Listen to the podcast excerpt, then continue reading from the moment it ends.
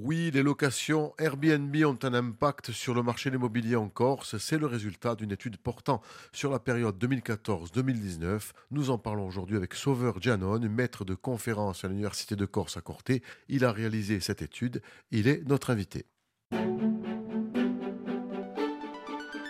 RCF Gortica, Philippe Perrault.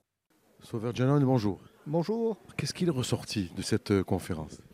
J'ai présenté les, travaux que nous avons réalisés euh, il y a maintenant quelques temps avec mes collègues euh, de l'UMR LISA, euh, qui portent sur l'effet d'Airbnb sur les prix de l'immobilier en Corse. Ces effets existent, ils sont significatifs, peut-être plus que dans la plupart des endroits étudiés à ce jour. Par ailleurs, ces effets sont très hétérogènes dans l'espace. Et cette hétérogénéité, euh, elle est étonnante dans la mesure où les zones les plus fortement concernées par un effet d'Airbnb sur les prix de l'immobilier, ce sont les zones qui sont généralement considérées comme moins attractives, par exemple les zones les plus rurales ou les centres anciens des grandes villes, alors qu'à l'opposé, les endroits les plus touristiques pour lesquels on s'attendrait à un effet très fort ne sont pas les plus touchés. Comment est-ce qu'on explique ça? On explique ça parce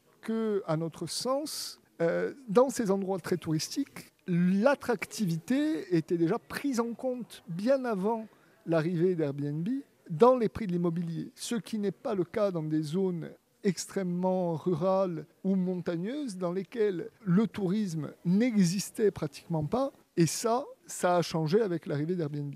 On sait que c'est un travail universitaire, mais on ne peut pas le dissocier d'un contexte politique, surtout avec ce qui se passe aujourd'hui. C'est vrai, d'ailleurs vous avez pu le constater à l'intensité des questions qui m'ont été posées à leur teneur. Ensuite, nous, euh, avec mes collègues, euh, avons pour objectif d'essayer d'éclairer le débat en utilisant des méthodes qui soient claires et reproductibles, mais euh, nous nous gardons bien de surinterpréter nos résultats. Est-ce qu'il y aura une suite à ce travail? Oui, il y aura une suite à ce travail. Est-ce qu'elle portera toujours sur les prix? Je ne vous le garantis pas. Est-ce qu'elle portera sur la régulation? Plus probablement. Est-ce qu'on peut parler de concurrence déloyale? Je vous l'avais souligné lors de votre conférence. Est-ce qu'on peut parler de concurrence déloyale euh, J'ai envie de dire euh, que, de mon point de vue, ça dépend de là où vous vous trouvez. Si vous êtes dans des endroits où euh, il y a peu de touristes, je ne vois pas à qui vous faites concurrence. En revanche, si vous êtes dans des zones très touristiques, les professionnels sont en droit de considérer qu'ils sont l'objet d'une concurrence déloyale. Enfin, pour terminer, est-ce que vous avez vocation en tant qu'universitaire Est-ce que vous pouvez également proposer des, solutions?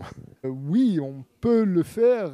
Euh, et d'ailleurs, on le fait. C'est pour ça qu'on envisage de travailler sur la question de la régulation. Mais ce seront, euh, enfin, si solutions il y a, il s'agira de solutions techniques et purement techniques.